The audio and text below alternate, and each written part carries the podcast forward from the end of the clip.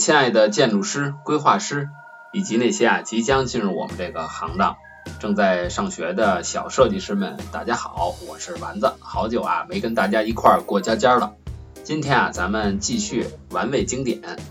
之前啊，我给大家介绍过两本关于街道的书，一本啊叫《街道与城镇的形成》，另一本啊叫《伟大的街道》。不知道啊，听完这两期节目以后啊，大家把这书找来看了没看啊？今天啊，我就再给大家来一本有关街道的书，一本啊，应该说是我最喜欢的书之一吧。其实我确实看的书不多，这书只要写的还不错啊，就特别容易成为我最喜欢的。哎，这本书呢，就是来自咱们近邻日本的一本大名鼎鼎的著作，叫做《街道的美学》。作者啊是卢元义信，尹培同老师翻译，由百花文艺出版社出版。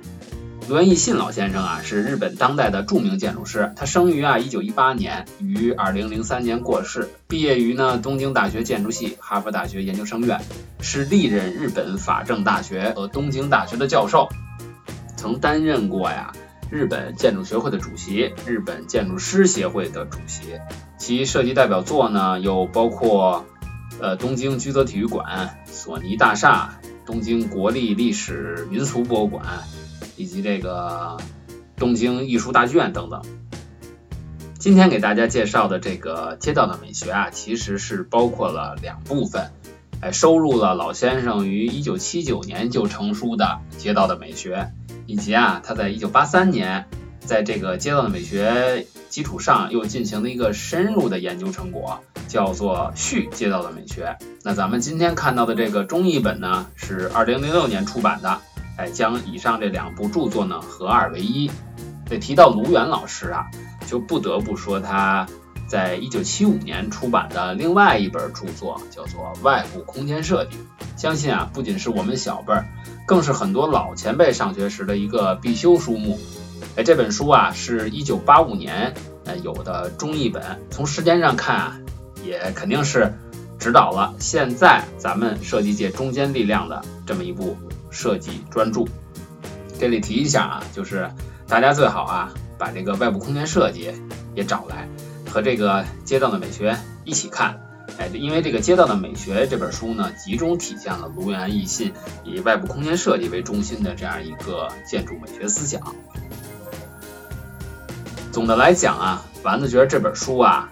有三大值得称道的地方，这其一呀，就是老先生的书啊，大家要是看多了就会发现，它有一个最大的特点，就是深入浅出。这个多年的老学究们能看，那个大一刚上学的新生啊也能看。书中啊，并没有什么玄妙的理论和高大上的思想，倒是随处可见那种可以深入读者内心的真实的画面。我看啊，倒是这种书啊。嗯，能够最大限度的启发咱们，嗯，也适合反复来看。我就看了不下三遍了吧，每次读呢都会有不一样的感受。因为咱们在平时的学习和工作过程中啊，呃，会看到很多专业的书，这些书呢里边确实有很，应该说有很大一部分吧，都会有意无意的吧，大肆宣扬他们那些。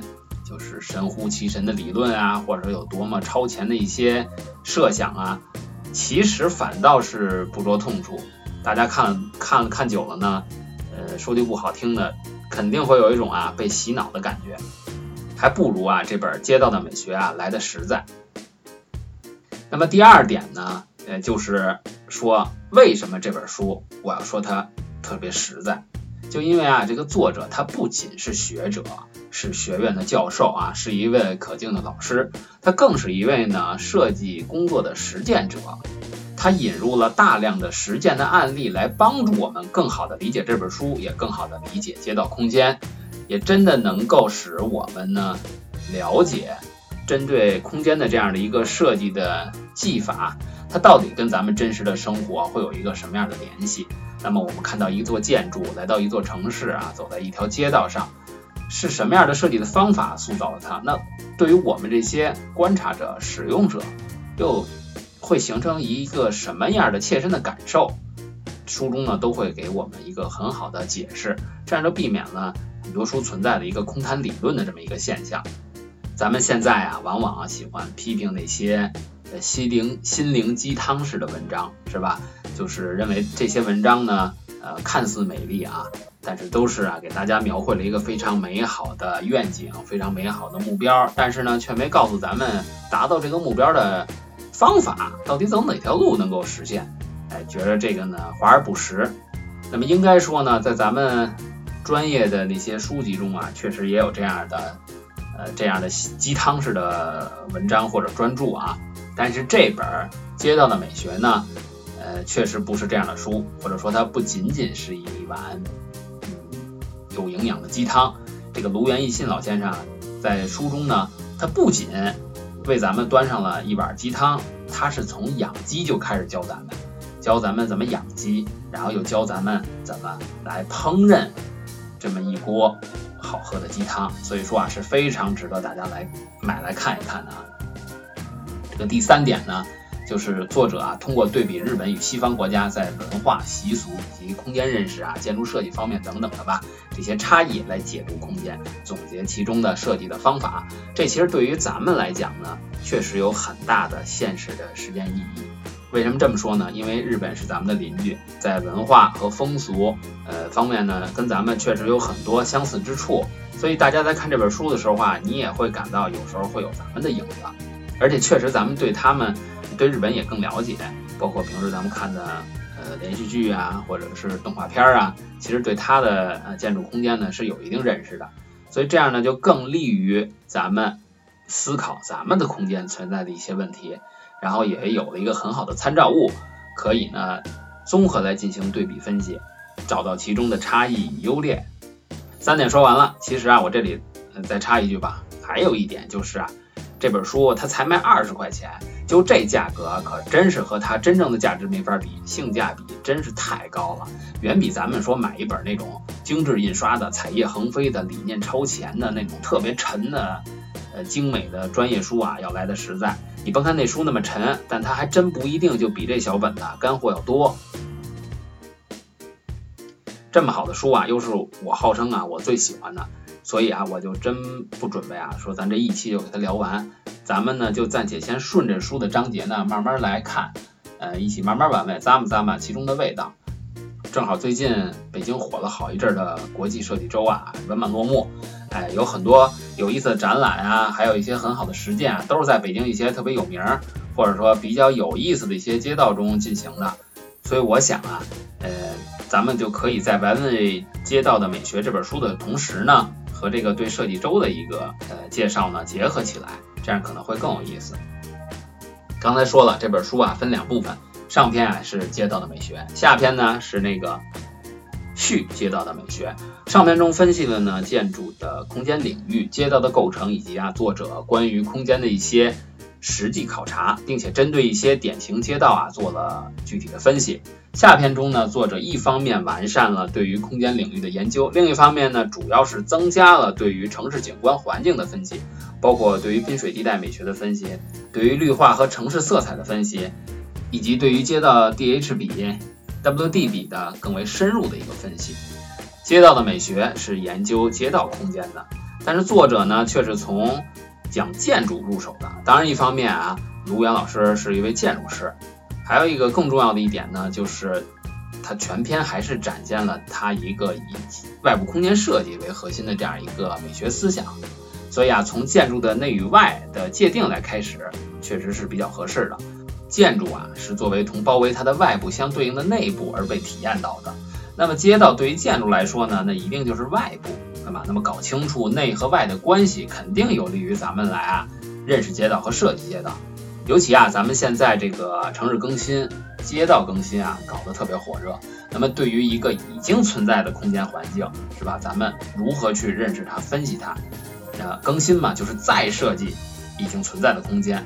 那么搞清楚这个内与外的关系，肯定就显得更为重要了。那么文章中提出了一个内部式的外部和外部式的内部的概念，哎，这才是设计的关键。什么意思呢？西方的街道空间是以内部式的外部为特征的，有铺装，有家具。大家想想，什么地方摆家具啊？肯定是家里啊。这个在咱们在做城市设计的时候，有一词儿叫什么街道家具。这个街道家具这词儿肯定也是从人家那儿传过来的。再想想对于路面铺装的讲究，那肯定西方的街道比咱们讲究多了。咱们好像对这个还真不是太在意。人家啊，真是把这街道啊，还有街道中的这些广场啊，都当成了家里的这个起居室和活动室。那么自然在空间设计起来呢，布置起来呢，跟咱们就一定是不一样的。那么日本的传统呢，是在家里头建立秩序，而对于外部空间的想法相对单薄，这点啊跟咱们还真挺像的。西方呢反过来是对内外啊等同认知的，所以产生了很多啊呃那种著名的美丽的城市街道。我们啊跟日本差不多，这外和个人啊没什么关系，是吧？咱们啊其实还说句不好听的，确实有大部分人是是不在乎街上什么样的。肯定有人也会发出这样的声音：这大街什么样关我屁事儿啊！咱们再以大学为例啊，咱们想想这个西方的大学，就咱们知道的那些，呃，咱不说全部吧，应该说绝大部分啊，通常都是没有一个明确的呃内外的一个划分，就是它其实更多的是融入社会的。然后呢，它是一个完全打开的一个空间环境。而像日本以及咱们的大学，应该说啊。呃基本上就属于全部了，都会是有一个明确的围墙，有明确的校门，它是一个封闭的圈子。这就是咱们不同的东西方对于内外空间认识的一个一个一个差异吧。其实像这样的例子太多了，想想那个呃户外那些咖啡座，或者说晒晒太阳在外边吃一些简餐这样的一个生活的一个场景，嗯，其实在西方很普遍，但是。应该也就在最近几年成为咱们的一个习惯吧，或者说是在更多的呃城市设计的过程中呢，会有这样的设施，会有这样的一个设计出现。你要搁前几年，就您这种行为，肯定也会被叫成小资。那你说这个人家西方的这个工人阶级应该也这么吃吧？这个这事儿其实咱也有啊。你说沿街烧烤，它不是一个意思吗？是吧？就是说吃的东西不一样，咱这个说。烟儿大点儿，味儿大点儿，有咱自己特色呀。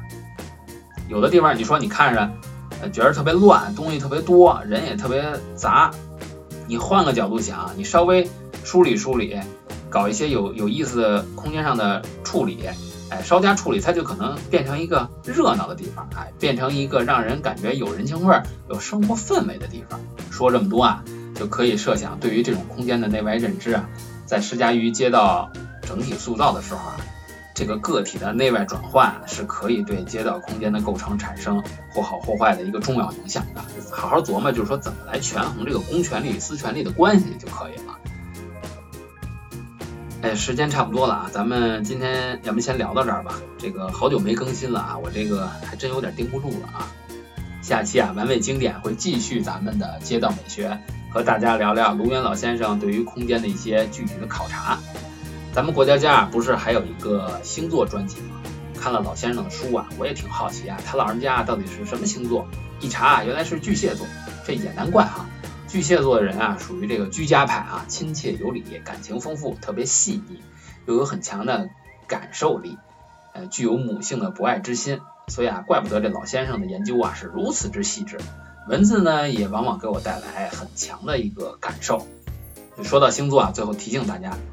近期啊也会带来星座系列的最新一期，哎，这个宛如黑芝麻馅儿汤圆的这个天蝎座啊，大家一定别错过。而且我会在节目中请来一只腹黑的天蝎，和咱们一块儿过家家。行了，耳朵们再见吧。